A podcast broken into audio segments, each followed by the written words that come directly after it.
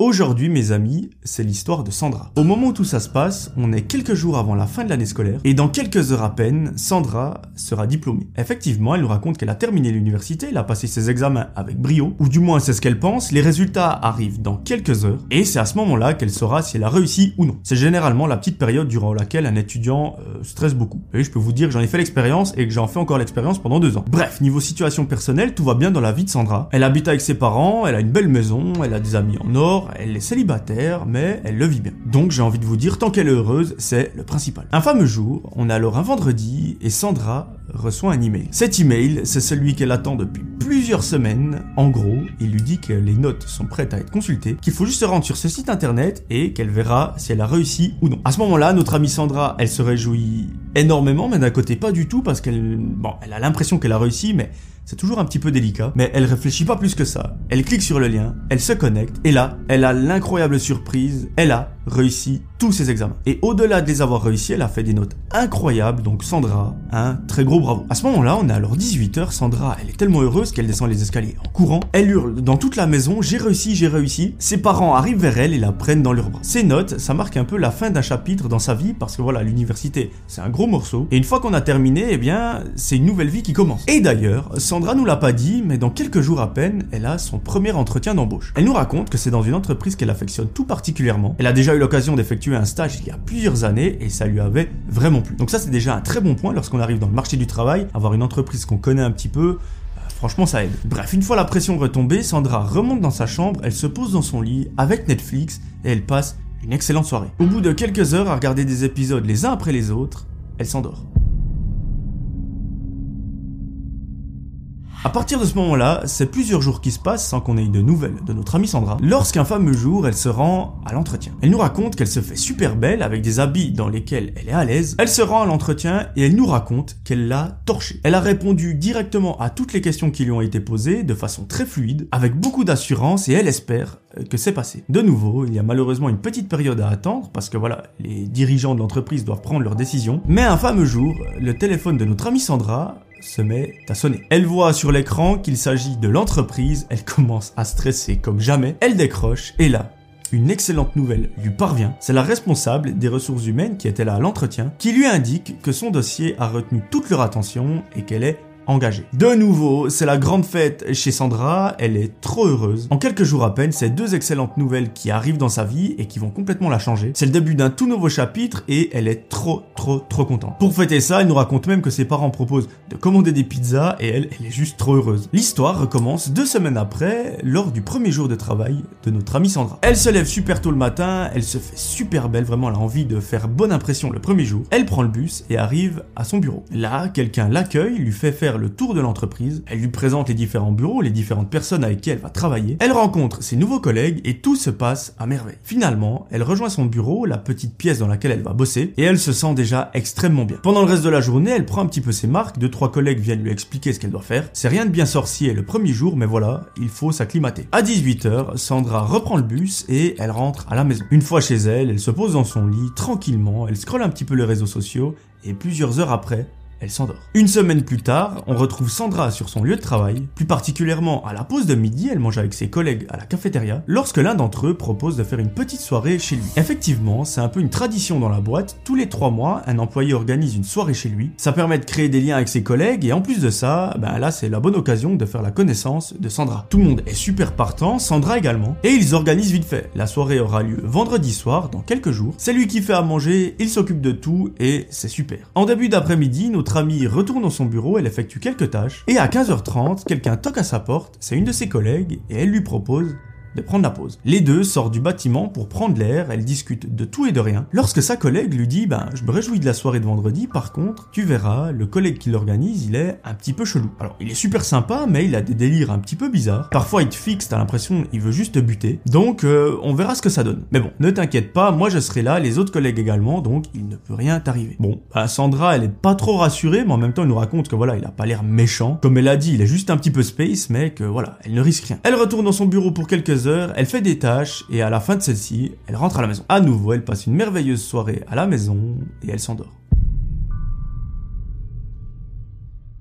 On retrouve notre amie Sandra vendredi à la fin du travail, il est alors 18h, lorsque tout le monde se retrouve à l'accueil pour aller chez ce fameux collègue. Ils ont pour ça loué un petit bus parce qu'en fait, la maison de ce collègue est assez reculée. Effectivement, il est impossible de s'y rendre en transport public, que ce soit un bus ou un métro. La maison est un petit peu reculée dans une forêt et il y a des petits chemins à emprunter qui sont assez compliqués. Mais bon, lui il fait ça tous les jours, il a l'habitude, c'est d'ailleurs lui qui va conduire le minibus. Tout le monde s'installe, ils mettent leur ceinture ils prennent la route. Très vite, la nuit finit par tomber parce qu'on est en octobre et en octobre il fait nuit assez rapidement et l'ambiance devient un petit peu chelou lorsqu'ils arrivent dans la forêt. Je ne vous apprends rien, une forêt la nuit c'est pas l'endroit le plus rassurant du monde. Il y en a qui adorent, il y en a qui détestent. Personnellement, euh, je suis un petit peu au milieu mais ça me fait un peu flipper. Mais là notre amie Sandra, elle adore parce qu'elle est avec ses collègues, c'est pas comme si elle était seule au milieu de cette forêt. Le minibus s'engouffre sur un chemin qui est très étroit, qui est complètement éclaté et au loin on aperçoit une petite maison qui ressemble à un chalet et bingo, c'est là habite le fameux collègue. Il arrête le minibus devant chez lui, tout le monde en sort,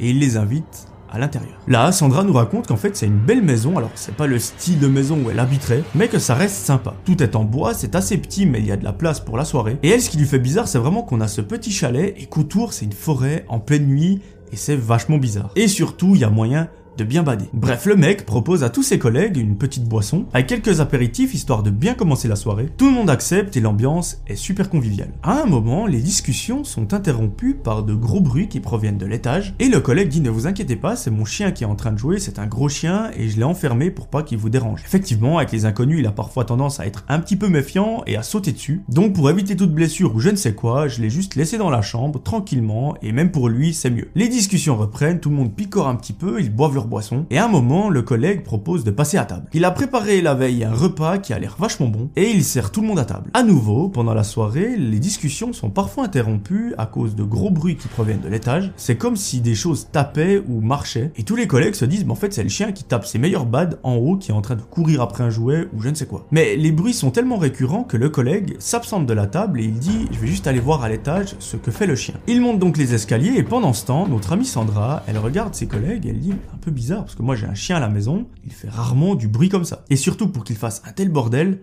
le chien doit faire à peu près la taille d'un cheval. Elle s'arrête de parler lorsqu'elle entend son collègue descendre les escaliers et revenir à table, et le repas continue dans une très bonne ambiance. À la fin de celui-ci, tout le monde est absolument plein, et le mec propose de manger le dessert. Là, quelqu'un a la bonne idée de dire écoute mec, repas était excellent, on a bien mangé. Par contre, on est tous pleins, on ne peut plus rien avaler. Et là, le mec dit écoutez, pas de souci, je vous propose qu'on prenne le dessert plus tard et en attendant, on fait une petite activité dans le salon. Tout le monde trouve ça fantastique, ils se lèvent et se rendent dans le salon. À ce moment-là, il faut se rendre compte que dans la maison, ils sont à peu près 10 et que franchement, ça fait un sacré monde pour la taille du chalet. Avant de commencer l'activité, Sandra demande à son collègue euh, où sont les toilettes. Il lui dit c'est juste en haut des escaliers à droite et Sandra s'absente un petit moment pour s'y rendre. Arrivée en haut des escaliers, elle entend un petit bruit qui provient de la porte qui est juste à gauche. Elle sait que c'est pas là les toilettes parce qu'il lui a dit que c'était à droite, mais par contre, le bruit est assez étrange. C'est comme si le chien avait mis un coup derrière la porte, mais de façon très légère. Sandra, elle se pose pas plus de questions que ça, elle se retourne et elle va aux toilettes. Une fois sortie de celle-ci, elle redescend les escaliers, mais à peine quelques marches descendues,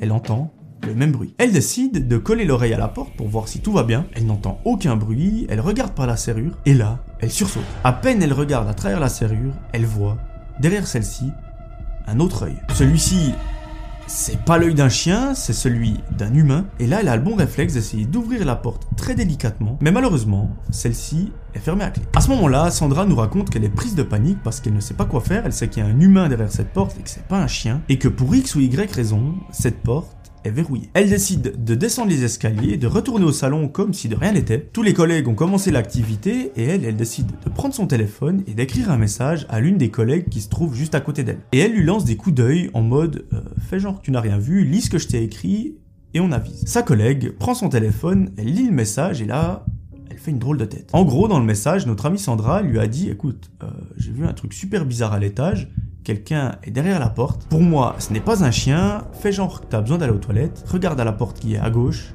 et tu me dis ce que t'en penses. C'est exactement ce que sa collègue fait, elle monte les escaliers, elle va aux toilettes, et en sortant de celle-ci, elle regarde à travers la serrure. Là, effectivement, il y a toujours cet œil, mais lorsqu'elle s'apprête à retirer le sien, elle voit que la personne derrière monte un petit peu, et elle voit qu'elle a du scotch sur toute la bouche. Elle arrive même à montrer ses mains qui sont liées par une sorte de ficelle, et là, la collègue Elle décide de retourner aux toilettes, de s'enfermer à clé et d'appeler la police. Après quelques secondes, un officier répond et là elle leur explique écoutez, euh, je suis dans une maison qui est dans les bois, elle est un peu chelou et avec une collègue, on a l'impression que quelqu'un est enfermé derrière une porte et qu'elle a les mains liées. Je vous donne cette info, j'en ai aucune idée de quoi il s'agit, Franchement, j'en ai pas la moindre idée. Mais les choses sont assez spéciales. On ne sait pas si c'est un jeu, si c'est fait exprès ou quoi, mais ça serait dommage que ce soit une personne qui ait été enlevée ou qui soit euh, retenue là-dedans. Donc s'il vous plaît, euh, pouvez-vous passer? L'officier dit essayez de faire genre qu'il n'y a rien eu, vous n'avez rien vu. Nous, on envoie une patrouille et on va voir ce qu'on peut faire. La collègue de Sandra raccroche, elle descend les escaliers, elle se joint à l'activité. Au moment où elle se pose sur le canapé, Sandra la regarde en mode est-ce que t'as vu? Et là, la collègue lui fait un simple signe de tête pour lui faire comprendre que oui et qu'elle a fait le nécessaire. Sandra comprend pas trop, elle lui fait confiance et elles font l'activité. Quelques minutes après,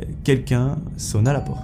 Vous vous en doutez, il s'agit de la patrouille de police. Et là, le collègue, au moment où il a ouvert la porte, il a commencé à devenir assez tendu. Les officiers pénètrent à l'intérieur de la maison, ils lui disent Monsieur, euh, bonjour, on fait juste un contrôle, est-ce que par hasard vous cacheriez quelque chose que vous ne devriez pas dans cette maison? Le mec dit Ben non, je suis chez moi donc euh, non. Et les policiers disent du coup Ben ça vous dérange pas qu'on fasse un petit tour de la propriété. À ce moment-là, le collègue devient assez méfiant, il dit euh, Ouais, mais vous n'êtes pas chez vous. Et les policiers disent On va commencer par la chambre de l'étage. Il commence à monter les escaliers et le mec leur court après, il se met devant eux et il dit Je vous interdis d'aller plus loin, si vous voulez aller plus loin, il me faut un papier, comme quoi vous avez l'autorisation de venir chez moi. Et là, il a même pas le temps de finir sa phrase, l'officier le met de côté, ils essayent d'ouvrir la porte et malheureusement, celle-ci est verrouillée. Il dit au collègue Monsieur, pourquoi cette porte est verrouillée? On entend des bruits assez spéciaux derrière. On a eu un signalement de la part de quelqu'un, donc euh, ouvrez-moi cette porte. Le collègue refuse de déverrouiller la porte et malheureusement, les officiers doivent appeler des renforts. Plusieurs minutes plus tard, deux voitures de police arrivent sur place et ils arrivent